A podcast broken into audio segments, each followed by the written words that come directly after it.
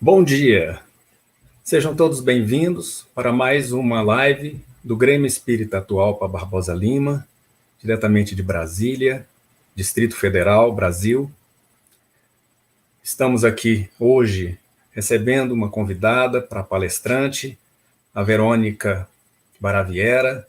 Ela é colaboradora do Centro Espírita Paulo de Tarso, no Lago Norte, já foi presidente do centro, já também colaborou muito na Federação Espírita do Distrito Federal, conhecemos há muito tempo, muito amiga da Casa de Atualpa, nos trabalhos espíritas aqui em Brasília, nas atividades também assistenciais que são desenvolvidas. Então, é uma grande parceira nessa mesma caminhada que nós fazemos. Vamos então recebê-la para uma live sobre a justiça que planejamos que tem como base o texto do livro A Voz do Monte, de Richard Simonetti. Nós vamos, inicialmente, fazer uma divulgação do lançamento da edição especial de aniversário do Grêmio Espírita Atual para Barbosa Lima, a edição do jornal Brasília Espírita. Vamos aqui projetar rapidamente o nosso, a nossa página instantinho, aqui, pronto. Essa é a nossa página, a página do Grêmio, que está é, transmitindo. Estamos agora, neste momento, Essa é a nossa página, a página do Grêmio, que está, vamos aqui, é, transmitindo. Pronto. Ela está em paralelo. E nós vamos entrar aqui no Brasília Espírita, na edição especial de setembro, outubro de 2020, que acabou de ser lançada, já com todos os, os artigos, as mensagens, mensagens psicografadas especialmente para esta edição. E vamos convidar a todos para tomarem conhecimento, para terem acesso na nossa página, diretamente no www.atualpa.org.br. Então, temos aqui as palavras dos presidentes da Federação Espírita do DF, do presidente da é, Federação Espírita Brasileira. Temos uma série de artigos bem interessantes, um artigo voltado especialmente para o palestrante espírita, escrito pelo Valdeir Bezerra de Almeida, A Gloriosa Tarefa do Palestrante Espírita. Ele aqui nos apresenta o seu comentário, a sua análise sobre o trabalho de palestrante espírita como é nós somos do mundo também. Temos o balanço patrimonial de 2019 do Grêmio, que está publicado, e temos as nossas notícias, a programação de lives de todo o mês de setembro e outubro já disponível, e as nossas ações durante a pandemia, Cestas do Coração, para doação, a livraria Letras e Luzes já está aberta, e vocês podem tanto ouvir as nossas palestras em áudio nas redes sociais, quanto assisti-las nas nossas transmissões. Muito bem, vamos retornar ao nosso a nossa palestra. Vamos convidar aqui a nossa palestrante, Verônica Bom dia, André. Bom, Bom dia, dia, a todos. É um prazer, uma honra enorme estar na casa de Atualpa e, acima de tudo, estar na casa de cada um de vocês. Gratidão. Exatamente. Seja bem-vinda. É, estávamos aqui ansiosos de, por recebê-la, porque a Verônica é muito ocupada, tem uma programação intensa, tanto no movimento quanto na casa espírita, e, é, assim, convidamos já sabendo dessa dificuldade de agenda mas está conosco. Seja muito bem-vinda. Nós vamos iniciar com uma prece, pedindo a Deus que nos ilumine, que abençoe a cada um que assiste essa live neste momento, rogando o envolvimento de cada lar em fluidos de paz, de harmonia, e também preparando as pessoas para absorver, ouvir a mensagem que a nossa palestrante irá levar, iluminada pelas suas, é, pelos seus mentores, pelos amigos espirituais, para tocar os nossos corações naquilo que é necessário. neste momento. Que a paz de, de Jesus esteja conosco, que assim seja. Com a palavra, Verônica Baraviera. Antes disso, avisamos. É, quem quiser fazer pergunta, pode colocar direto lá no chat, que ao final nós vamos repassar para a Verônica. Fiquem à vontade, aproveitem a palestra.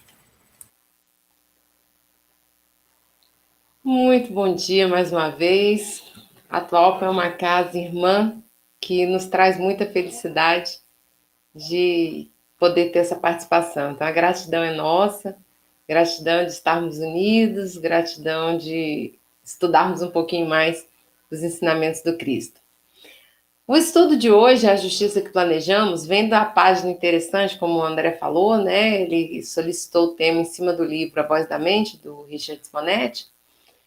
E é uma página que traz reflexões bastante interessantes, reflexões que nós já costumamos ter é, no nosso cotidiano, e às vezes a gente não para para organizar bem os pensamentos, né? Por isso que é bom a gente ler, a gente assistir as lives, é, procurar assistir palestras e, e, entrar em estudos, né? Para que a gente possa, então, é, refletir, além de só saber um tema, né? Mas refletir é o que a gente vai fazer hoje um pouquinho aqui, num tema que é bem grande. Nessa essa página, ela é aberta pela, pelo trechinho de Mateus, Bem-aventurados os que têm fome e sede de justiça, porque serão saciados. Jesus. Está em Mateus capítulo 5, versículo 6. A gente está acostumado a ouvir as bem-aventuranças e nem sempre refletir sobre as bem-aventuranças. Então, bem-aventurados que têm fome e sede de justiça, parece que Jesus está falando com cada um de nós, né? Todos nós nos consideramos sedentos de justiça e ele afirma que nós seremos saciados. Ele não faz uma, uma colocação assim, que há a possibilidade de nós sermos saciados. Ele afirma que nós seremos saciados. E essa afirmação nos traz também responsabilidade, nos traz também reflexões. Porque se ele afirma que nós seremos saciados, nós olhamos à nossa volta e às vezes não entendemos, né? Como assim seremos saciados? E eu estou aqui sedenta de justiça e estou vendo o mundo como está algumas pessoas, infelizmente, ainda acham que as coisas estão piorando. E eu fico muito impressionado, porque para mim é tão claro assim que está tudo melhorando muito. Quando eu penso da época que eu nasci, estou com 52 anos, para cá, quer dizer, apesar de não ser tão idosa, né, mas são 50 anos transcorridos de uma forma tão acelerada, com tudo tão diferente nós começamos a perceber que sim, há uma modificação no mundo que é muito grande. Mas ainda assim, quando nós olhamos, exatamente como Simonetti reflete, né, nós ainda vemos uma diferença social muito grande, né, a diferença entre os ricos e os pobres, os bons e os maus. A gente vê que cita na história pessoas que foram santas, outros foram fascínoras. E temos até hoje, né, é, quando nós olhamos os comportamentos, diferenças tão grandes. Atletas, pessoas que têm um corpo perfeito, modelos, né? E outras pessoas com paralisias, com dificuldades, com deficiência, e alguns geniais, né? Quantas pessoas conhecemos que são geniais e outros vivem ainda numa prisão mental, ainda em problemas mentais graves, e isso tudo nos faz refletir sobre essa passagem do Cristo, que se nós temos essa sede de justiça e fome e sede de justiça, seremos saciados. Será que o que Mateus escreveu no capítulo 5, no versículo 6, ele não se aplica a todas as épocas da humanidade? Se aplica. Se aplicava à época do Cristo e continua se aplicando. Porque as leis de Deus, elas são imutáveis, elas são maravilhosas. Mas aí nós paramos, então, continuamos a refletir só no que olhamos, né? Não é no que vemos. Jesus falou que nós teríamos olhos de ver e ouvidos de ouvir. Mas parece que a gente não enxerga ainda, né? Parece que a gente não compreende. Quando a gente olha todas essas diferenças, né? O Simonetti vai além e fala que a injustiça ainda é muito grande quando a gente pensa também que cada um teve uma oportunidade de educação diferente. Então, às vezes, a pessoa é muito inteligente, às vezes é uma pessoa que tem um raciocínio muito bom, mas não teve acesso à educação é, de forma acadêmica, né? não teve instrução. É, o ambiente em que ela vive é hostil. Às vezes nasceu filha de marginais, filha de pessoas que estão acostumadas a cometer é, é, assassinatos, que não têm essa amorosidade pela vida. Outros já nascem em casas que fazem essa, essa é, união com o bem, com o amor desde pequena. Então parece tudo muito difícil, né? Nós temos é, as pessoas que ainda não conseguem é, caminhar sozinhas e tem pessoas ao seu lado para lhe dar as mãos, outras abandonadas nas ruas. E o Simonetti faz uma reflexão que eu achei muito interessante, que dentro dessa visão, poderia até passar para a gente a ideia de que seria melhor a, pessoa ter, por exemplo, um retardo mental, porque aí ela ia ficar afastada dos prazeres mundanos, né? E é uma visão horrível, né? Imagina a gente dizer que é, para poder ter justiça, seria melhor ficar com a nossa mente bloqueada para que a gente se afastasse desses prazeres do mundo, para que a gente não pecasse, entre aspas, né? Para que a gente não caísse nas tentações, para que nós não nos víssemos, então, cometendo erros, graças ao não funcionamento do nosso cérebro. Pensar assim ia ser muito triste, ia ser muito ruim. E não, a justiça divina não opera dessa forma. Ela opera de uma forma muito mais bonita que isso, de uma forma muito mais ampla que isso. E nós somos muito bem-aventurados se temos sede e fome de justiça, porque seremos saciados. Seremos saciados quando entendermos o que acontece. Isso pode ser aqui durante a vida, pode ser durante a encarnação e pode ser após a encarnação. Cada um de nós vai ter um momento, né? Cada um de nós vai ter uma hora que vai é, entender como é que funciona a justiça. A doutrina espírita ela nos mostra que não é verdade que quanto menos uma criatura sofre, é sinal que Deus a ama mais ou quanto mais ela sofre, Deus ama menos porque a esqueceu. Não, é isso não. Né? Às vezes a gente fala assim, ou ouve falar, ah, porque Deus ama muito essa pessoa. Será que Deus ama mais um filho do que a outro? Nós vivemos numa época na educação em que nós estamos sempre discutindo a questão do amor parental, do, da, da importância né, da maternidade, da paternidade. Será que Deus, na sua máxima justiça, na sua máxima bondade, iria discriminar um filho do outro?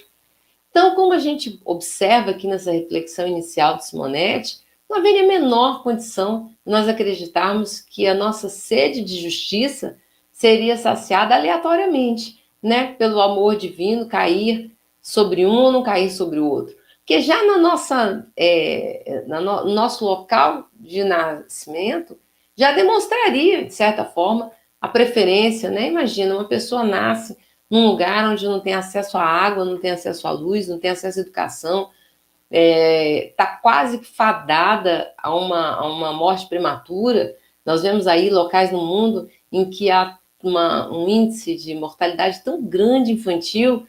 Né? Eu lembro uma vez que eu estava ouvindo uma entrevista do Bill Gates e ele dizendo que ele e a Melina, sua esposa, ficaram muito impressionados, que a esposa ficou muito tocada quando leu que em alguns lugares do mundo crianças morriam de diarreia e ela ficou perplexa com aquilo, falou, mas como assim? Como que uma, uma coisa tão simples, se minha filha tiver, eu tenho, né, com alguns recursos parcos aqui, eu, eu resolvo o problema e, ainda tem crianças que desencarnam no mundo com esse problema. Então, nós paramos para pensar, quer dizer, não precisa ser um pensamento é, espírita para nos mostrar que isso não poderia comprovar o amor do Criador por uma pessoa ou outra e que não poderia ser um sinal de justiça. Mas acontece que a doutrina espírita vem para nos mostrar que existem objetivos que nós aqui, às vezes, não nos lembramos. E eu achei interessante trazer aqui uma, uma parte, questão 266 do Livro dos Espíritos, quando lá no Livro dos Espíritos nós vamos ler a resposta dos Espíritos dizendo que é assim que, que o Espírito se desliga da matéria, e não precisa ser no desencarne, não, durante o sono, né? Que é assim que o Espírito se desliga da matéria, cessa toda a ilusão e outra passa a ser a sua maneira de pensar. Olha que interessante, nós estamos aqui acordados, né? Pensando, ah, eu vou dormir, vou encontrar com fulano, e vou fazer isso, vou fazer aquilo. E Kardec pergunta aos espíritos se nós podemos né, fazer isso tudo que a gente está querendo aqui enquanto nós estamos acordados, durante o sono, se nós podemos realizar. Podemos. Mas o que, eles, o que os espíritos nos explicam é que até durante o sono, na hora que a gente se desliga da matéria, passa a ser outra maneira de pensar. Cessa a ilusão. Que ilusão? A ilusão do presente, a ilusão de que essa aqui é toda a realidade. Bom, se essa não é toda a realidade, se cessa a ilusão, se nós temos outros objetivos, então eu gostaria de analisar a questão da justiça divina em cima de uma questão que a doutrina espírita trata com muita profundidade, com muita clareza, e que ela trata em vários pontos, né? Mas eu vou pensar aqui com vocês num recorte dentro do livro dos Espíritos da questão 258 até a questão 273. Nós teremos ali um, um compêndio que fala sobre a escolha das nossas provas. Eu acho muito interessante que na casa espírita, frequentemente nós recebemos pessoas que falam: ah, eu não escolhi isso, não. Eu tenho certeza que eu não escolhi isso para mim. E a gente ri, né? Fala assim, não, você não escolheu agora. Você escolheu e tem tempo, né? É, uma frase também recorrente que a gente escuta é: não, não vou estudar mediunidade, eu não vou entrar com uma mediúnica porque eu não vou mexer com essas coisas, né? E eu morro de rir, porque eu falo: olha, você tinha que ter pensado isso assim uns 10, 20 anos antes de nascer aqui na Terra. E quando nós nascemos, nós já nascemos com o nosso, nosso cérebro já ali programado, né? O, a nossa glândula pineal já é uma glândula pineal de médium. Então não tem isso de mexer com essas coisas ou não mexer com essas coisas de acordo com o estudo ou não da doutrina espírita. Tem com que nós programamos antes de nascer, senão o nosso cérebro não seria diferenciado. E isso, tanto na mediunidade como em tudo, nós vamos ver que é uma realidade nas nossas vidas. Nós nascemos com uma característica física que nem sempre condiz a nossa realidade espiritual. Aliás, nunca condiz, né? Nós sabemos que aqui é uma prisão, que nós estamos aqui cerceados dos nossos pensamentos, das nossas ações, que nosso corpo físico, ele é um corpo limitador, ele nos traz aqui limitações tanto com relação à inteligência, com relação às nossas habilidades, né? Quanto com relação à a mobilidade física, as, a, a diferença, e ainda mais com relação às memórias. Quantas línguas será que tem, né? Quantos idiomas nós aprendemos que estão armazenados no nosso perispírito, que nós sabemos falar, mas que aqui na encarnação, às vezes nós temos dificuldade de aprender até o nosso próprio idioma natal. Então a pessoa vem, não consegue se expressar direito, é uma pessoa que parece que não é inteligente, vai ver que é uma pessoa que já fez vários estudos, que sabe diversos idiomas, muito mais do que o outro que se acha, né? Que acha, nossa, eu sei muito, eu sou muito inteligente. E quando a gente desencarna, e como Jesus retrata na, na passagem de Lázaro, fala que Lázaro passou a vida inteira caído como um mendigo na porta do rico, comendo as sobras de sua mesa. E eu, os ricos nunca deram atenção para Lázaro, entra e sai de dentro de casa e nunca deram atenção para Lázaro. No entanto, quando desencarnaram, qual foi o susto, né? É que Lázaro estava muito acima, numa distância abismal, que faz com que aquilo ali pareça um suplício eterno para o rico. Então, até é colocada a, a palavra de que é um abismo que é impossível de ser superado naquela época, é claro, né? Enquanto o rico não conseguisse mudar de pensamento, enquanto ele não aprendesse as escolhas. E a gente para e pensa, poxa vida, mas não. Se eu me lembrasse de tudo, isso não ia acontecer. Deus podia me deixar lembrar, eu vou lá tentar uma regressão a vidas anteriores, eu vou forçar a. Não estou aqui falando nada contra a terapia de regressão, que quando bem conduzida para alguns pontos, a gente sabe que tem, né? É um estudo que tem aqui na Terra, não estou entrando nesse ponto, mas eu estou entrando no ponto da revolta em não se lembrar da vida anterior, em desejar uma regressão apenas para isso. Conheço diversas pessoas que procuraram bons terapeutas de regressão e ficaram tristes porque acabaram que o terapeuta não os conduziu à regressão, porque esse não era o problema que a pessoa vivia. A pessoa, o problema era outro, precisava ser resolvido aqui na Terra, com as nossas próprias lembranças. Então, lembrar do passado não fará com que nós eh, tenhamos saciados a nossa sede de justiça. Lembrar do passado talvez nos complique resolver e ter justiça na nossa vida, porque a encarnação é a grande prova da justiça divina. As nossas possibilidades atendidas de acordo com as nossas necessidades é a grande prova de que Deus é justo. Quem imagina se todos nascêssemos iguais?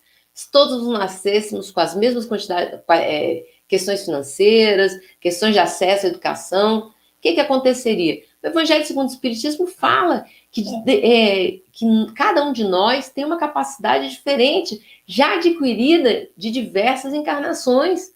Se nós distribuíssemos dinheiro igual para todos, o que aconteceria é que, primeiro, nós não teríamos saciados as nossas necessidades atuais, e em pouquíssimo tempo a desigualdade já estaria implantada. Porque nós sabemos que uns são melhores para negócio do que outros, né? Que umas pessoas têm mais habilidade para multiplicação financeira do que outros.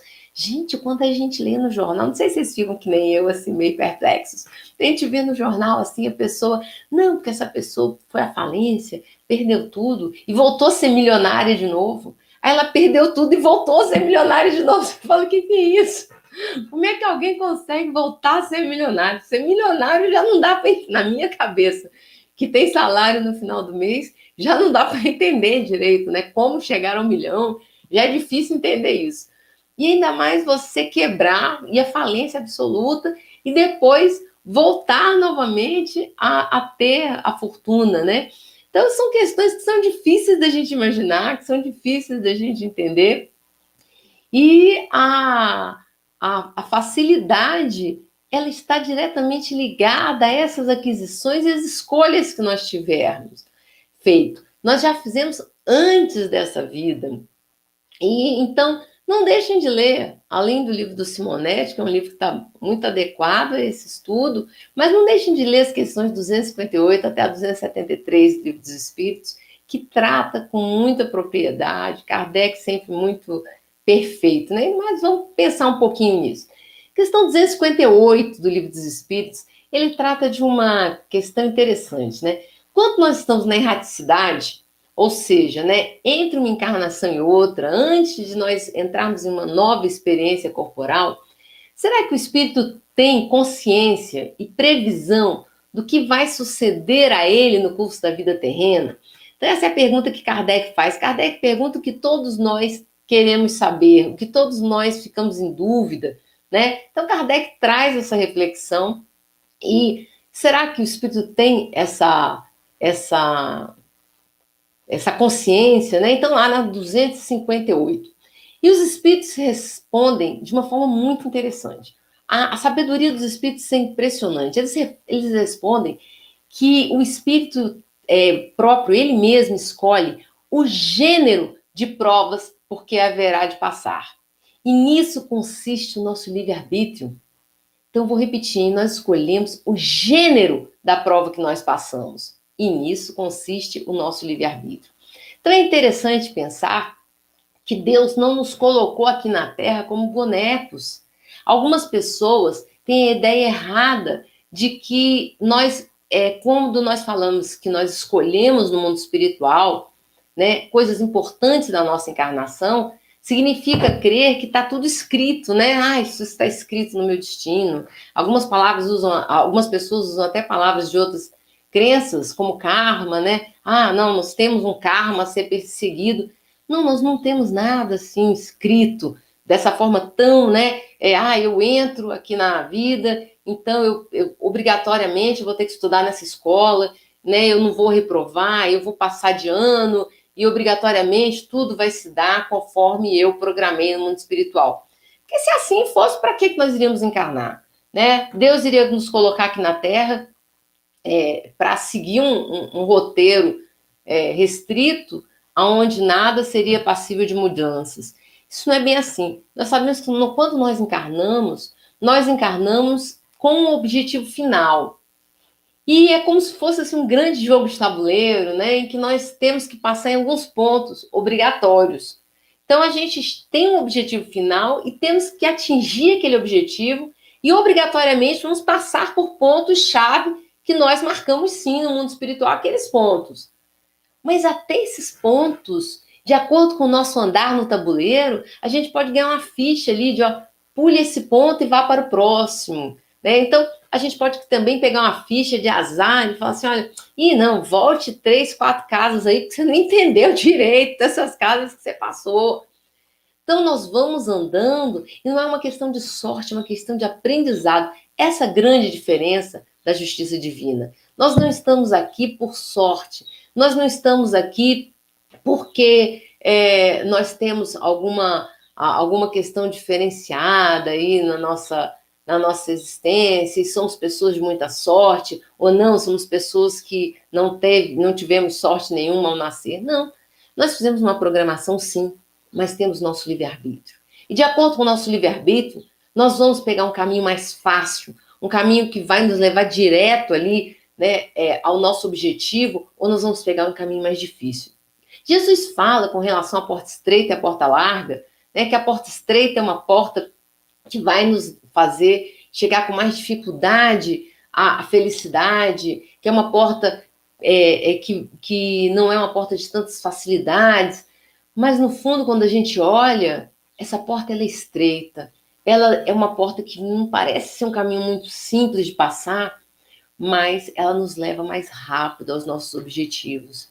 A porta larga que Jesus fala como a porta da perdição, no fundo, no fundo, é uma porta que nos atrapalha. Ela parece ser rápida, né? Você olha assim, você vê a balada, você vê é, as coisas simples da vida, você vê passeio, né? Então, para que, que nove horas da manhã eu vou estar aqui estudando evangelho? Para que, que eu vou estar levando o filho para evangelização? É tão melhor dormir até meio-dia no domingo, né?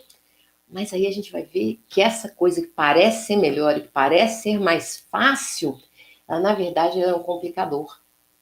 Na verdade, nós estamos usando o nosso livre-arbítrio aqui na Terra para passar no tabuleiro naquele caminho mais complicado, naquele caminho que vai nos levar a passar por vários locais, várias provações que nós não previmos. Não são aquelas cartas-chave que nós marcamos.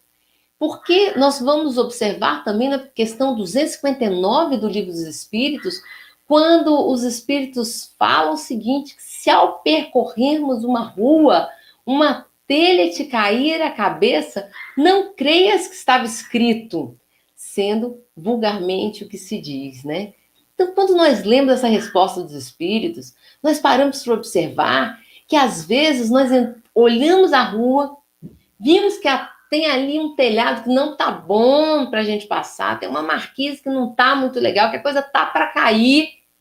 Aí a gente vai falar assim: ah, não, mas eu tô com Deus, tá tudo bem, vou passar rápido, né? Vou passar correndo, vou acelerar aqui que eu vou passar rápido. E a telha cai na nossa cabeça. Aí a gente fala: nossa, mas era porque tinha que cair. Não, é porque eu passei embaixo de uma telha quebrada. Existem coisas que não estão escritas, que não fazem parte da justiça divina, não. Fazem parte da justiça divina, sim, desculpa, né? Fazem, porque faz parte da justiça divina, nós colhemos o que nós plantamos. Não obrigatoriamente em vidas passadas. Nós podemos estar plantando agora. Eu estou olhando ali aquela porta larga, aquela porta fácil de passar, e estou achando que entrar por ali é uma boa opção. Então, eu estou vendo ali um caminho complicado, né? um caminho que eu tenho que acordar cedo aos domingos, um caminho que eu tenho que estudar, um caminho que eu tenho que me dedicar. E eu não entendo que esse caminho, quando eu estiver ali ajudando aquelas pessoas, a Casa de Atualpa, que faz um, um trabalho tão lindo de acolhimento a pessoas que vêm a Brasília, que estão com dificuldade, essa, essa, esse, esse caminho parece ser tão difícil. Ah, mas eu vou lá ser voluntário, eu vou ajudar, como o André, que está aqui todo domingo abrindo, com, com, zelo, com carinho. A gente vê as artes do atual que são maravilhosas, o jornal que está sempre maravilhoso, está sempre lindo. Pensa o trabalho que isso dá, né? Ah, não, melhor dormir até mais tarde. Mas gente, as pessoas às vezes não percebem a alegria que nos traz imediata. Porque Deus foi tão bom que Ele preparou o nosso corpo físico para uma descarga de é, é, substâncias químicas no nosso corpo físico na hora que nós praticamos o bem. Olha que coisa linda! Né? Nós temos aqui uma descarga, e eu vejo aqui nas nossas redes sociais, as pessoas estão nos acompanhando, concordando e fazendo é, é, de, referências com relação a sairmos da nossa rede de conforto, né? Exatamente isso, né? A, a gente sair desse ponto que ali a gente está indo, deixa a vida me levar, a vida leva eu, né? Nós estamos ali saindo dessa, dessa coisa que é tão simples, tão fácil, para usar o nosso livre-arbítrio com a razão que Deus nos deu. Então, nós não somos seres é, com razão à toa. Nós temos a razão que nos diferencia dos animais. Os animais são inteligentes, mas eles não têm a razão. Um cachorro, quando está ao nosso lado, ele não fica raciocinando assim: será que isso é, vai, será bom para mim? Será que é melhor eu acompanhar essa pessoa porque ela será boa, uma boa companhia para mim? Não, ele entende que aquele ali é o dono, às vezes ele até apanha, às vezes ele é até maltratado por aquele dono e ele fica ali cuidando daquele dono. A razão dele, às vezes, não é assim de, ah, eu vou escapulir para cá, porque se eu enfiar aqui minha patinha, eu posso tomar um choque. Ele não sabe disso. Ele vai e toma um choque. Mas ele é inteligente. Ele toma um choque uma vez. Segunda vez ele já não vai mais. Tem animais que vão tomar choque cinco, seis, sete vezes até entender. Então, o livro dos Espíritos ele é farto em conhecimentos que vão nos mostrar que, é, continuando na questão 259, os Espíritos ainda nos falam mais um pouquinho do fato de pertencer ao Espírito, a escolha do gênero de provas que deva sofrer. Podemos dizer que todas as tribulações que experimentamos na vida nós a previmos e buscamos? Olha que importante essa pergunta de Kardec. Se o gênero ele é escolhido por nós, então isso quer dizer que nós é, é, nós é, é, é já, é, já sabemos, né? Nós já temos essa essa essa essa prevenção, nós já, já estamos prevenindo, né? Nós já podemos saber que todas as tribulações que experimentamos na vida, nós as previmos. Eu só vou conseguir lembrar só com as palavras que estão no livro, desculpa. Tentei modificar um pouco a pergunta e não consegui. É, é, como diz a pergunta 259, né? As tribulações que experimentamos, elas estão na nossa vida, nós as previmos, nós buscamos essas tribulações, e os Espíritos diz que todas não, porque nós escolhemos apenas as coisas. É, é, nós não, não escolhemos as coisas mínimas que nos acontecem. Nós escolhemos, e aí os espíritos falam, escolhestes apenas o gênero né, das provações. As particularidades correm por conta da posição em que vos encontrais. Não são, muitas vezes, é, pensadas no mundo espiritual, mas os espíritos nos dizem que são, muitas vezes, consequências das nossas ações. Então, nós escolhemos esse gênero de provas e eles terminam essa questão dizendo o seguinte, que os acontecimentos secundários, eles se originam das circunstâncias e da força mesma das coisas, previstos só os fatos principais. Olha que importante os espíritos falam, previstos só são os fatos principais, os que influenciam no destino. Então é muito interessante a gente parar para analisar que nem tudo está escrito e nem tudo precisa ser obrigatoriamente como nós é, imaginamos. Mas que nós temos sim que parar para pensar na nossa vida, parar para observar, porque aí está a justiça. E nós temos condição de pensar, de planejar a nossa ida, a nossa jornada, de olhar e falar assim: ah, poxa vida, passar o dia inteiro deitado é legal, mas a Casa de Atualpa está precisando, lá o Paulo de Tarso está precisando também. Então eu vou ajudar, porque eu sei que tem pessoas que estão precisando mais do que eu. Então não é justo eu ficar aqui sentado E aí lembro que eu né, comparei com um grande jogo de tabuleiro, eu começo a fazer escolhas inteligentes para chegar ao meu objetivo final. Eu começo a entender que a vida não é essa que está aqui. Nós não vivemos a capa da propaganda de margarina, né? Todo mundo fica feliz, que ninguém derruba o leite de manhã, que ninguém fica nervoso com o filho, aquela coisa maravilhosa. Aquilo ali é uma ilusão. Então, os espíritos falam que até no sonho nós saímos dessa ilusão e entendemos que a verdadeira vida está no mundo espiritual. Então, essa tristeza que nós sentimos quando nós perdemos, muito entre aspas, que nós não perdemos ninguém, né? Mas quando nós não vemos mais um parente próximo pelo desencarne, nós sabemos que a justiça divina vai nos fazer reencontrar e que os nossos laços cada vez estarão maior, que de repente se eu passei aqui um ano sem encontrar com ele, que lá não, lá eu vou conseguir encontrar com mais facilidade. E a questão 264 do Livro dos Espíritos, Kardec continua ali firme no propósito de entender esse processo, e ele pergunta o que dirige o espírito na escolha das provas que ele queira sofrer. Porque é aquilo que eu falei para vocês, que nós olhando falando assim: ah, não, não escolhi isso não. Eu não escolhi passar por essa pandemia, eu não escolhi estar sozinho nessa pandemia, eu não escolhi ser médico nessa pandemia, não, não escolhi de jeito nenhum. Aí então, os espíritos respondem a Kardec algo muito interessante, né? Que nós escolhemos de acordo com a natureza das nossas faltas. A gente escolhe as provas que nos levem à expiação dessas faltas e a progredir mais depressa. Quando nós estamos no mundo dos espíritos, quando nós estamos na nossa vida verdadeira, nós olhamos o tabuleiro inteiro. Nós olhamos e sabemos qual o melhor caminho. A gente fala, se eu entrar nessa casa aqui, não, Senhor, olha, não me dá essa a casa da riqueza, não. Eu não quero por esse caminho do tabuleiro. Não, não me dá a casa da beleza, não. Olha que quantas encarnações eu fui lindo, maravilhoso, e joguei tudo a perder, não consegui chegar na casa final. Não, tire essas casas aqui, não me deixe passar por elas, não. Eu vou bem melhor. Aí eu chego aqui e penso, poxa vida, mas por que, que eu não posso ganhar na Mega Sena, né? E eu jogo, e a gente costuma brincar, né? Cuidado com o que você pede nas orações, você pode acabar conseguindo.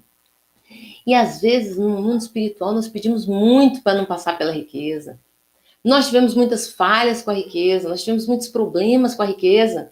E aí a gente vem e olha como os espíritos falam, nós escolhemos o gênero das provas. Então, nós escolhemos se nós iríamos ou não passar pela questão da riqueza, pela questão da beleza, pela questão do corpo físico com toda a sua complexidade funcionando ou não. Isso nós escolhemos.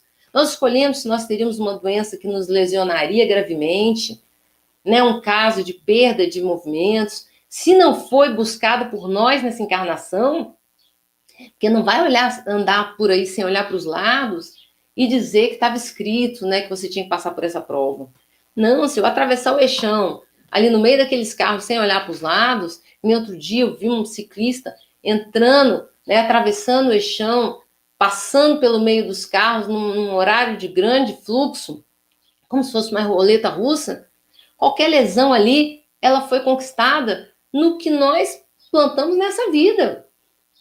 Então nós não podemos colocar culpa nas nossas escolhas em coisas que nós plantamos agora. Você dirige bêbado, você mata uma família, você atropela alguém, você está plantando agora coisas difíceis. Vamos estudar com carinho essas questões do livro dos Espíritos, que elas têm muito a contribuir com a nossa vida atual e com o foco que nós damos na nossa vida atual.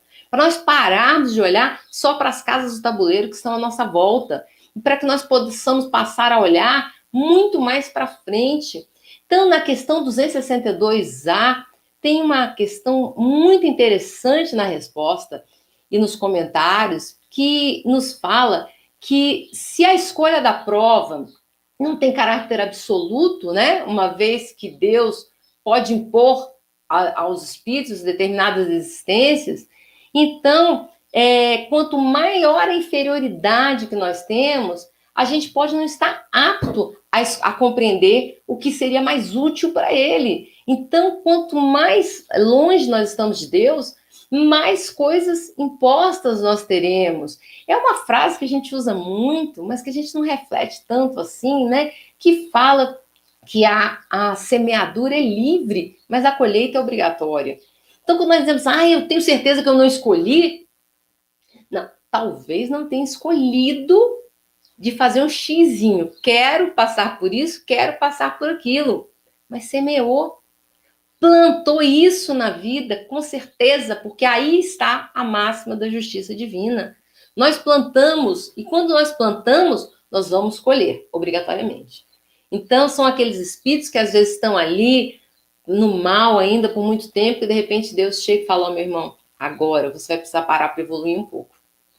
E para isso, você vai ter um corpo com essa dificuldade, você vai ter uma, uma, uma, uma paralisia por alguma questão nessa área, pode ser no raciocínio, pode ser no motor, pode ser com uma grande mediunidade.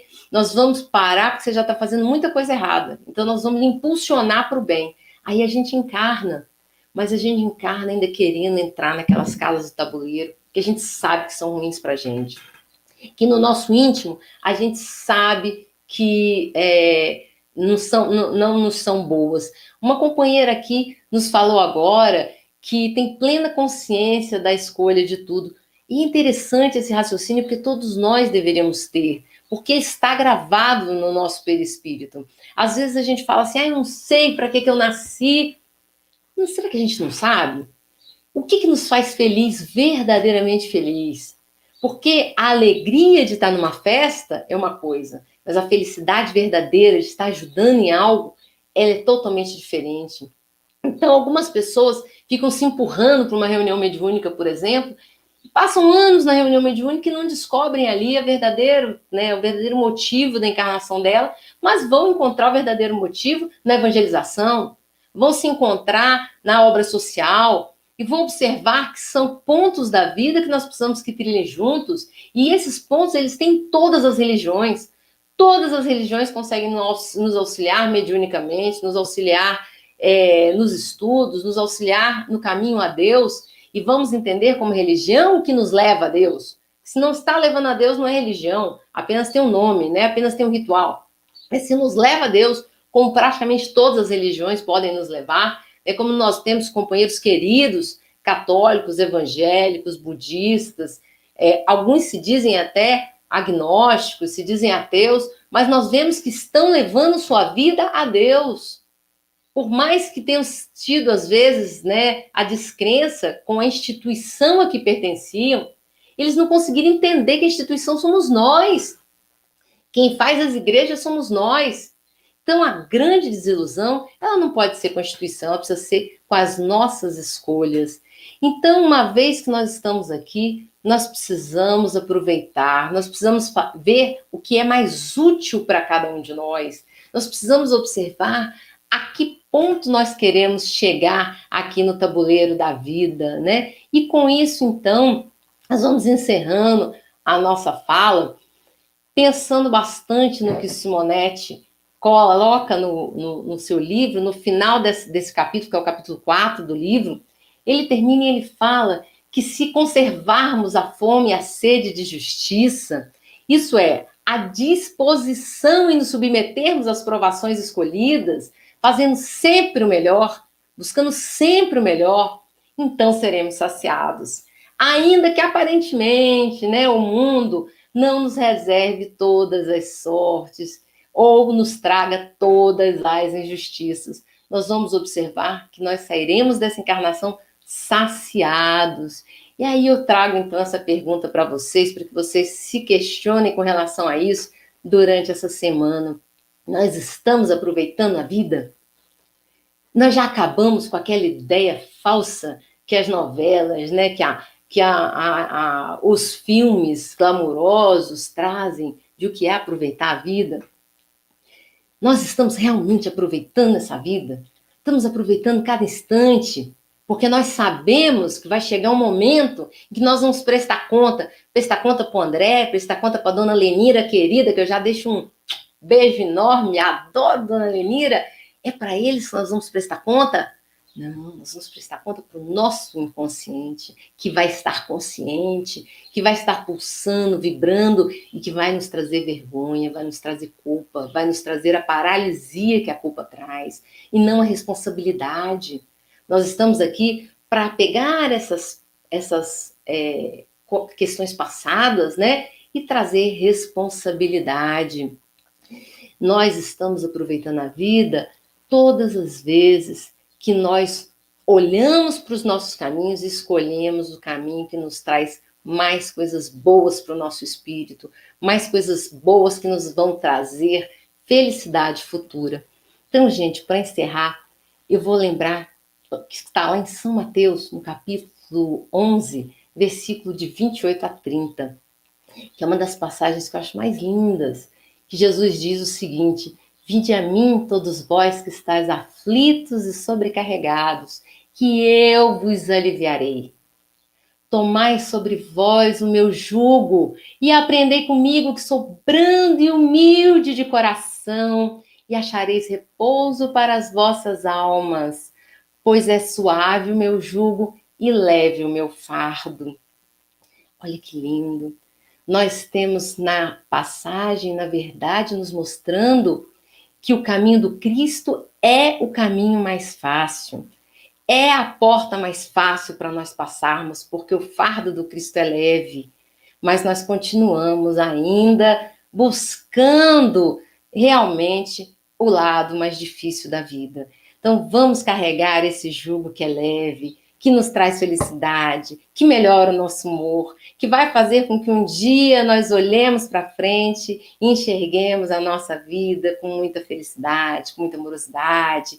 Nós vamos uma hora olhar para a nossa encarnação, quando a gente estiver chegando lá no finalzinho, tá? Poxa vida, aproveitei a vida dessa, aproveitei cada minuto de estar aqui encarnado, porque aproveitar a vida não é sair aí gastando dinheiro, não é ter carro zero, não é atropelar os outros na carreira.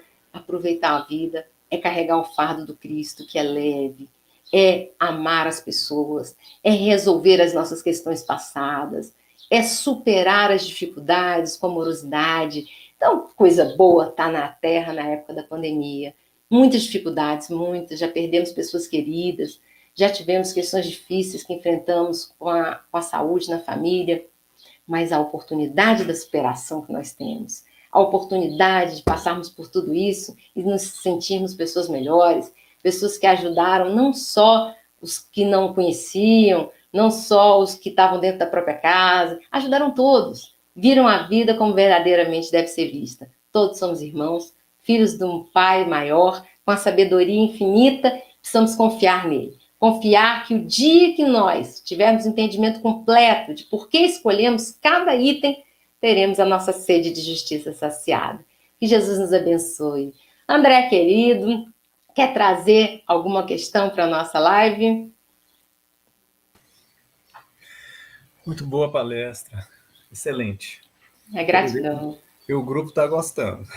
Não tem como ser ruim quando essas vibrações de amor que chegam, né? Que são é. tantas. Eu agradeço muito as mensagens, que li todas. É, muito carinho envolvido, né? Muito obrigada. Você foi bem clara e a construção, pensamento ótimo.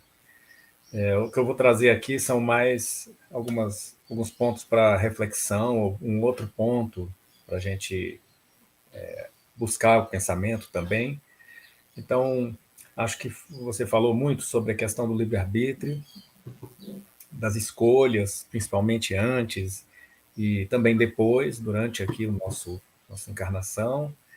E aí é bom a pergunta que é até muito costumeira, né? Qual o limite do livre-arbítrio e da fatalidade? Tem coisas que são, parecem fatais aqui na nossa caminhada e e tem coisas que a gente escolhe mesmo, como atravessar a rua e você não olhar, você está fazendo uma escolha de correr o risco. Sair dirigindo em alta velocidade é uma escolha né, de correr o risco. Então, qual é o limite entre esse livre-arbítrio, a gente perceber que aquilo ali é fatal, tá? é uma situação muito já, já escolhida anteriormente, e que eu não tenho mais muita mobilidade de escolha? E é, André, realmente mudar. Você está trazendo um ponto que é um, eu, eu acho, né, é, é, é, pessoal, isso, um dos pontos mais difíceis de estudo na doutrina, que é a questão da fatalidade. Né? O Livro dos Espíritos traz com grande propriedade um estudo de páginas e páginas e páginas de Kardec sobre o destino. E eu aconselho a quem tiver essa, essa dificuldade de entendimento a procurar, a ler, porque ele é enorme, e eu acho que, é, acho que é o maior estudo que Kardec faz, exatamente pela complexidade dele. Então, nós vemos, é, é, na, na, na minha opinião, parar para pensar o que é que é importante para nós atravessarmos as dificuldades. Se fazer essa distinção é uma distinção importante, porque ela tem uma linha muito sutil, né, André? Às vezes a gente consegue ver muito claramente, ainda mais uma terceira pessoa olhando a nossa vida, ela vê que nós buscamos aquilo nessa encarnação. Às vezes está muito claro, né, que é uma escolha, que foi uma questão do nosso livre-arbítrio. Mas muitas vezes não, muitas vezes a gente tem dificuldade. Ah, será que eu me casei com a pessoa certa, né? Será que essa família que eu formei aqui, por exemplo, será que eu deveria ter formado? Divaldo fala de uma forma muito engraçada, né? Que ele fala assim: você tem milhões de homens para escolher, mas você tem que escolher aquele que traz mais problema, né? E depois ainda bota culpa em Deus, ainda fala que a questão é, é, é, é reencarnatória, né? Você teve ali um namoro totalmente tumultuado, mas quer colocar culpa na justiça divina. Então, a gente já sabe disso. Você teve um namoro muito tumultuado, a, a, você, desde o início está tendo questões, mais questões, mais questões com a pessoa. Nós atendemos casos assim na Casa Espírita todos os dias no acolhimento fraterno, as sinalizações da vida, né?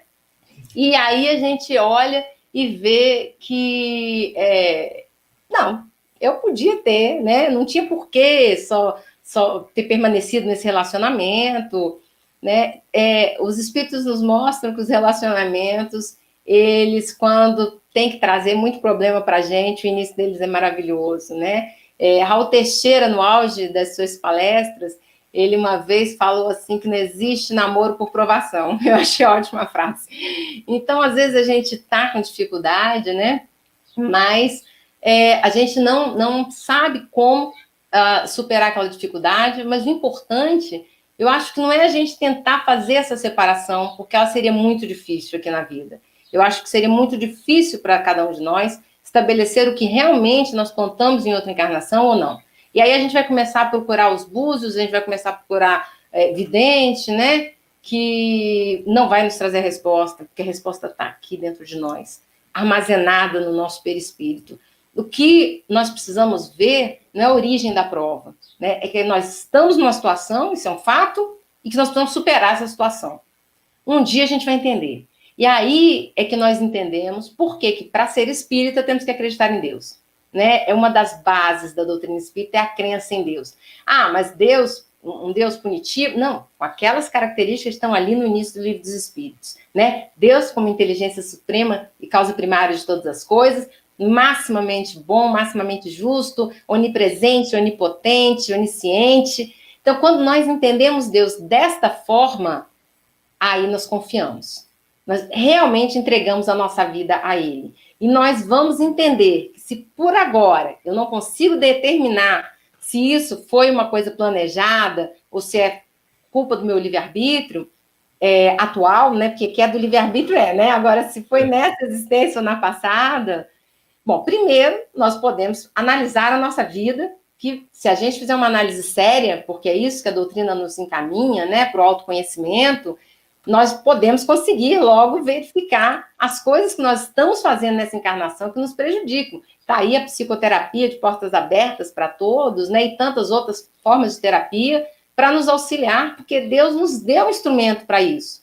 Então, nós vamos analisar a nossa vida e procurar ver o que, que nós estamos fazendo que está nos levando para um caminho tão ruim. Né? Então, eu bebo, bebo, bebo e acho ruim, tá com uma cirrose? Não, se eu bebo, eu vou ter complicações por conta disso. Ah, mas é social. Bom, é social hoje, é social amanhã, é social depois da manhã, e daqui a pouco pode sair da minha mão essa, essa, esse controle. E aí, se sai da minha mão controlar, ah, mas é porque eu tinha que passar por essa prova. Eu tinha que ter um, um, um esposo assim. Será que eu tinha? Eu ficava comprando aquele monte de bebida porque eu achava que ele era mais legal quando ele estava alto, né? Ele me tratava melhor quando estava alto, e aí vou colocar a culpa no passado. Então, o importante não é a gente saber o que originou essa situação, é a gente olhar para frente, olhar o caminho, mirar onde a gente quer chegar e olhar qual é o caminho mais curto, né? O caminho que nos traz mais felicidade verdadeira, um caminho que se preocupa mais com o próximo. Então, aí, já deixo o recado, hein? André deve estar precisando de ajuda, porque não tem nem um trabalhador espírita que não precisa de ajuda, né, André? A gente, na área da comunicação, tem muita dificuldade, a área social, com certeza, está precisando de ajuda, né? A área mediúnica está precisando de pessoas. Então, todas as áreas de uma casa espírita, de uma igreja evangélica, de uma igreja católica. Um dia o padre virou para mim e falou assim: ai, minha filha, é tão difícil, porque é, é eu não tenho ninguém para me ajudar e era de uma paróquia enorme. Eu falei, padre, o senhor salvou minha encarnação, porque eu achava que eu, que eu não tinha ninguém para ajudar. Agora, se o senhor, com essa paróquia, que eu passo todo dia, vejo esse monte de carro na frente, você está me dizendo que não tem ninguém para ajudar. Então, eu estou entendendo que a gente realmente está passando aqui, às vezes, né? É normal, né? É, como diria o meu avô, se tivéssemos nascido para enfeitar, seríamos flores, e não somos flores, né? Nós nascemos para trabalhar. Exatamente. Você falou bem. Eu lembro que eu era pequeno e estudava no Colégio La Salle e fui lá assistir a missa do Padre Roque, lá no Núcleo Bandeirante. Sei. Padre Roque, lá do início de Brasília. E ele, Amor. na missa, falou bem claro que ah, as crianças estavam ali presentes, assistindo, é, e era funcionava desse jeito. No início da vida, estavam ali sentadinhas. No meio da vida, somem todos. E lá no finalzinho, na despedida da vida, estavam retornando lá para os bancos para assistir. Igualzinho a toda casa religiosa. Ele reclamou disso aí, que aquelas pessoas vão para o mundo e esquecem de cuidar do espírito. É, eu, essa nossa fala me fez lembrar aqui é, que a questão da importância da doutrina espírita e da busca da consciência. Que a, a consciência nos permite essas escolhas que você citou aí. Sem consciência, nós vamos vagar. Então, é, é a palavra do Jung, né, uma mensagem que ele coloca, um pensamento que ele diz assim, que é, enquanto nós não tivermos consciência, o inconsciente vai nos conduzir e nós vamos chamar isso de destino. a gente acaba sendo conduzido porque não escolhe, não sabe escolher com consciência. Então, tem que saber escolher. E a doutrina nos dá os elementos para assumir a responsabilidade desse carro, né, dessa condução. É, eu gostei muito dessa reflexão e gostaria de fazer mais uma pergunta. Com tudo isso, como, como nós podemos saber se estamos sendo justos? No pensamento. É aí uma ótima questão, né? Porque a gente cobra tanta justiça de Deus é. e como saber se nós estamos sendo justos. É um, acho que um bom passo é a gente verificar a nossa alegria de viver. É nós verificarmos como nós estamos superando as provas. Enquanto nós estamos cobrando o outro, enquanto nós estamos nos preocupando com o outro, enquanto nós estamos atribuindo o nosso sofrimento e as nossas falhas a Deus, ao vizinho, ao marido, significa que nós não estamos sendo justos. Porque nós viemos para cá para nos aperfeiçoar. Repare que não se trata de uma questão de egoísmo, de vaidade, de olhar só para si próprio, não. Porque para nos aperfeiçoar, nós precisamos tornar a vida do outro melhor. Então, quando a gente para de querer mudar o outro, quando a gente para de querer transformar o outro, e seja o outro é, o vizinho, seja o outro meu filho, seja o outro a visão que eu tenho da divindade, né? Colocar a culpa em Deus sobre as, pelas coisas que acontecem conosco. Então aí nós vamos começar a ser justos, justos conosco, justos com a nossa vida, porque nós vamos analisar melhor cada passo que nós damos, né? E no final teremos mais uma vez a facilidade em encontrar a justiça verdadeira, porque nós tratamos o outro com justiça, nós buscamos tratar a sociedade de uma forma justa, né? Nós acusamos o, o, a, os políticos, por exemplo, de corrupção e cometemos corrupção todos os dias. Uma vez eu ouvi de um palestrante assim: você freia na hora que chega o pardal? Então não fala da corrupção alheia. Eu achei ótimo. Falei, nossa, eu não posso ver um pardal que eu lembro dele. Porque a gente acha que corrupção está sempre no Jornal Nacional, né? E não, corrupção está nas nossas vidas. Então, a justiça ela acontece interna, conosco. Quando nós formos justos com nós mesmos, que é uma coisa difícil, a gente costuma ou se punir demais ou se deixar livre demais, né? e é uma coisa muito difícil. Nós vamos começar a entender a justiça, ser mais justos com as pessoas, ser mais justo e mais gratos. Porque na hora que a gente entende a justiça, a gente agradece a Deus a oportunidade de estar na Terra nesse momento, por exemplo. Maravilhoso. Sua presença muito nos agradou. Ah, que bom, André. Eu fiquei, fiquei, muito feliz com o convite. Né? Rogamos que você continue essa mesma palavra iluminada e volte outras vezes conosco. Continuemos, né? Eu tenho dito nessas lives que é muito legal a gente se encontrar, porque nós todos nos conhecemos desde pequeno, eu acho. Eu lembro de você de muitas, muitas, muitas décadas. E a vida, de vez em quando, faz a gente rever uma pessoa, e, e, é muito legal a gente ver que a gente continua trabalhando, e que a gente continua no movimento espírita e continua é. atuante, né? Então, que você continue aí firme. Toda vez que eu recebo o Jornal do Atual, eu me lembro de você e que você tenha muita força para continuar tocando essa comunicação com muito carinho aí, que tem feito muito bem para todo mundo. Obrigado. Vamos então é, agradecer a Deus, nosso Pai, Jesus, nosso Mestre e Senhor, pela bênção da manhã de hoje, pela presença da Verônica, pedir que ela seja sempre iluminada na sua palavra e continue essa tarefa de divulgação da doutrina. Que a paz de Jesus esteja em nossos lares, no lar de cada um que nos assiste, que nos ouve na manhã de hoje. Graças a Deus. Vamos agora dar alguns avisos antes do encerramento. Vou pedir aqui breve atenção. Primeiro, falar do nosso jornal. Quem quiser ter acesso ao jornal, basta entrar na página do Atualpa, está disponível lá a nova edição do jornal.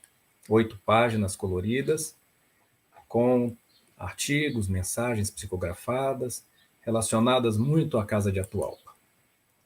Nós temos Cestas do Coração, que é a campanha essa semana estará entregando novamente, nessa semana, e contando com a ajuda que pode ser feita também por doação direta, com, tanto com, com depósito direto ou entrega de material lá no Grêmio Espírita Tualpa, durante o dia, no horário das 8 às 18. Basta ir pela entrada dos fundos e entregar o material, bem simples. Nós temos as nossas lives que estão em andamento. No mês de setembro concluímos, né? Aqui, mês de setembro, e vamos ter agora a programação de outubro, que vai começar com uma quantidade grande aí de convidados, nossos convidados especiais. Nós temos aqui o presidente da casa, vice-presidente, Paulo de Tarso, Dona Lenira. Temos o Simão Pedro, Carmelita, a André Siqueira, Marta Antunes, os dois da FEB, o Rui Meirelles, o Jorge Hessen, Sérgio Castro, Maurício Cury, André Monteiro, João Rabelo, da Federação Espírita Brasileira, Geraldo Campetti também, são palestrantes do Atualpa também, e estão retornando para esse mês de outubro, no aniversário. Algumas atividades especiais com a Gláucia Ramos e o Wilson Abreu, relacionados à área dos departamentos, tanto de atividade mediúnica, quanto departamento de é, promoção social. Nós temos o Paulo Lira, também um convidado para debater uma roda de conversa sobre a questão da pandemia, esse momento que estamos vivendo, e temos o Sarau Espírita, com a Lucimar e o Adolfo, e momento musical com Sérgio Santos e Marlene, lá de Uberaba, Minas Gerais. Por isso, a programação de aniversário vai durante todo o mês de outubro. Estão todos convidados. Vejam essa programação detalhada na página do Atualpa. Nossa livraria está aberta para aqueles que desejarem ter acesso aos livros e temos entrega para o plano piloto. Fica mais fácil receber. Com isso, agradecemos a presença de todos e convidamos para a palestra que ocorrerá amanhã com José Luiz sobre fraternidade. Fiquem com Deus.